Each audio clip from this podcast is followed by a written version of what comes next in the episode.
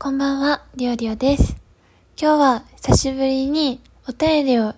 お便りを紹介して、えー、それに対してお返事させていただこうと思います。ということでちょっと待って、お便りを探している。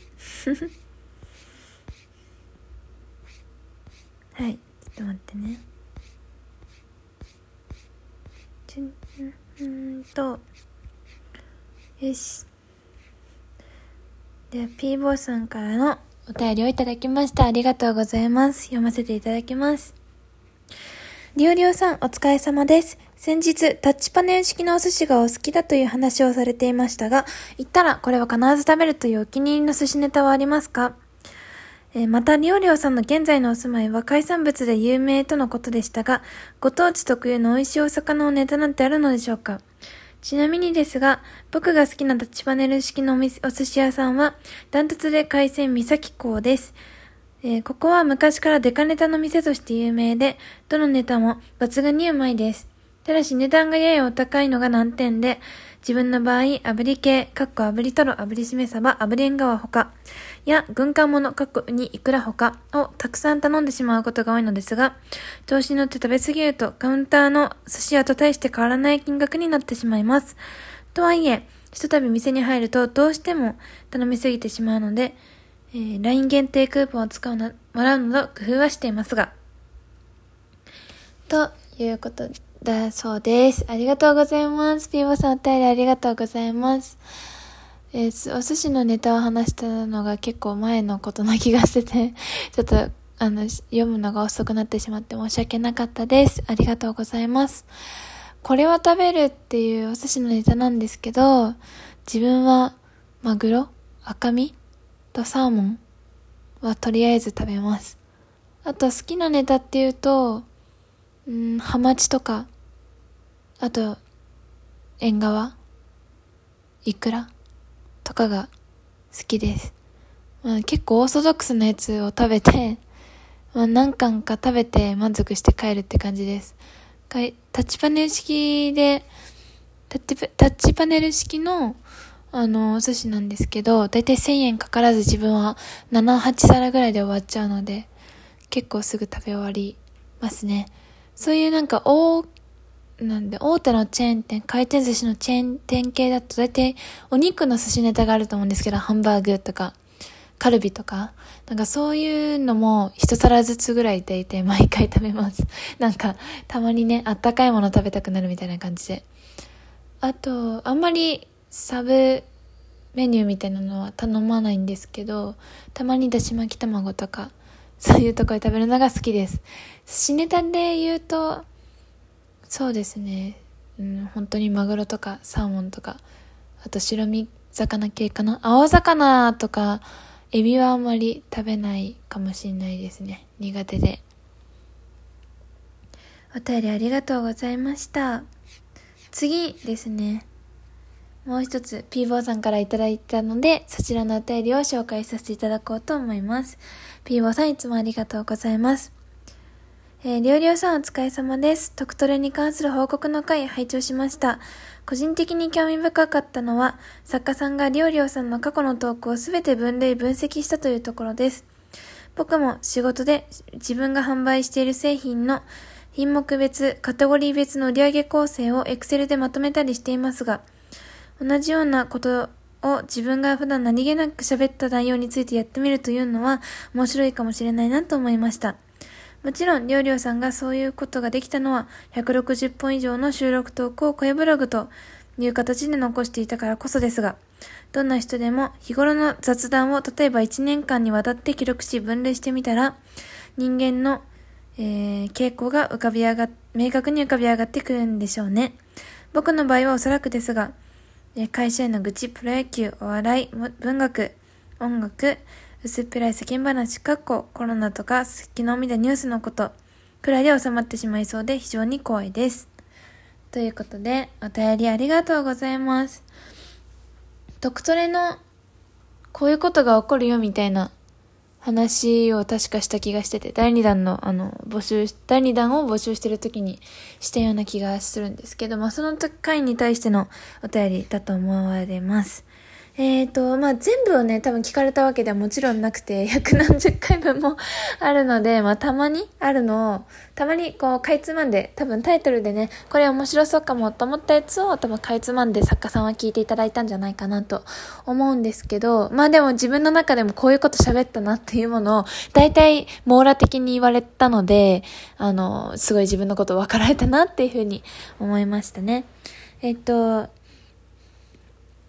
そうですね。普段の雑談が、学校じゃないわ。その、職場とか回すと雑談だと、まあ、やっぱり会社の愚痴とかもあるし、まあ、普段のニュースのこととか、昨日起こった話、事件の話とか、なんか昨日あそこで、なんか殺人事件あったらしいですね、怖いですね、みたいな 話とかも、まあ、したりするので、まあ、決して自分のことだけじゃないと思うんですけど、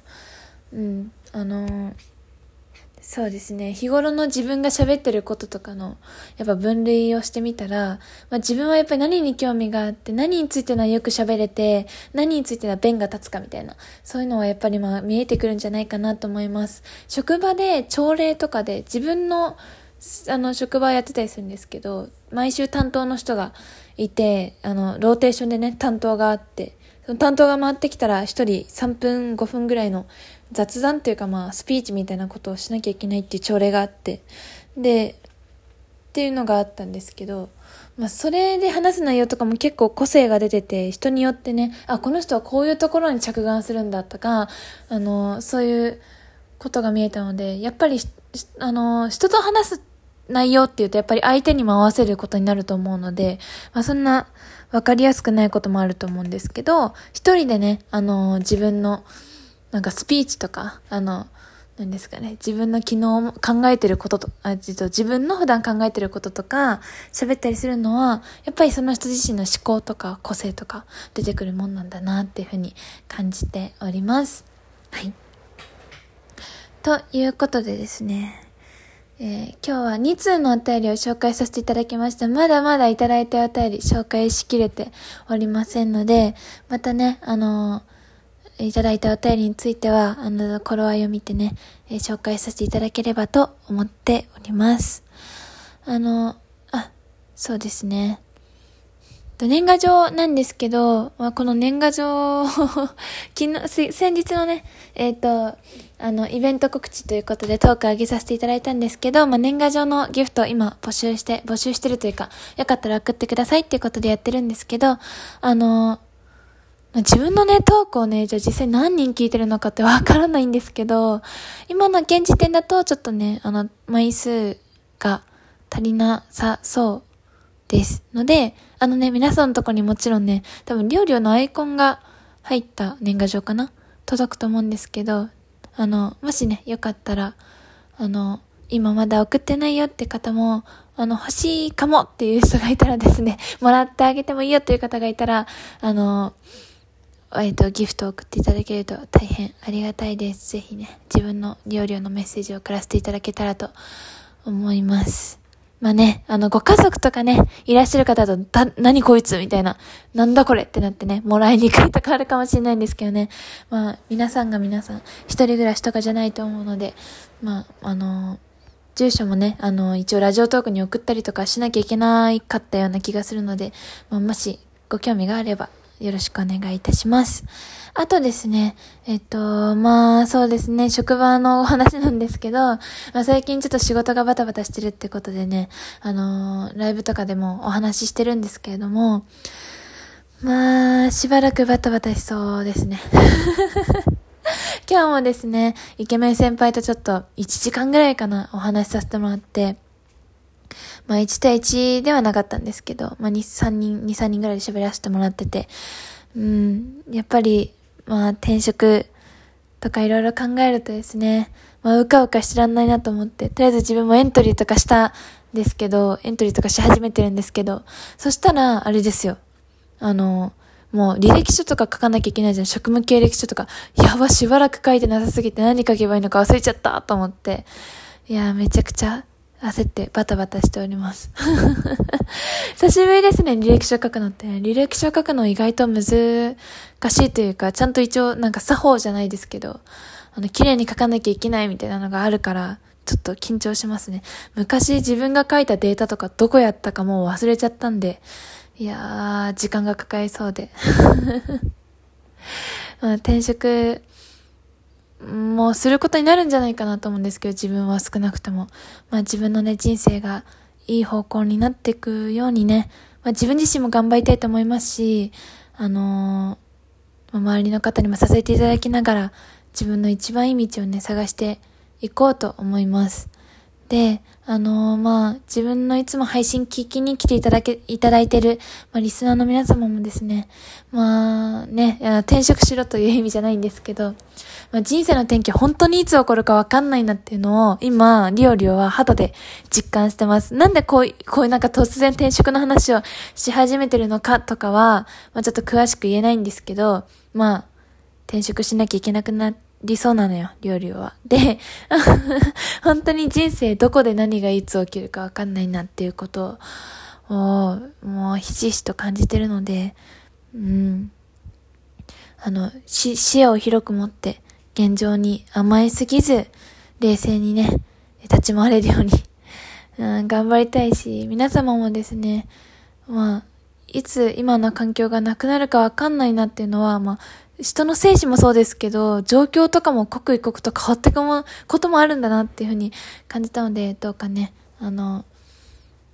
なんか、毎日を、一日一日を大事にしていただけたらいいかなって思いました。ちょっとまとまりなくて 申し訳ないです。ということで今日はお便りの返信会でした。あとプラスアルファでした。ここまで聞いていただいた方ありがとうございました。またね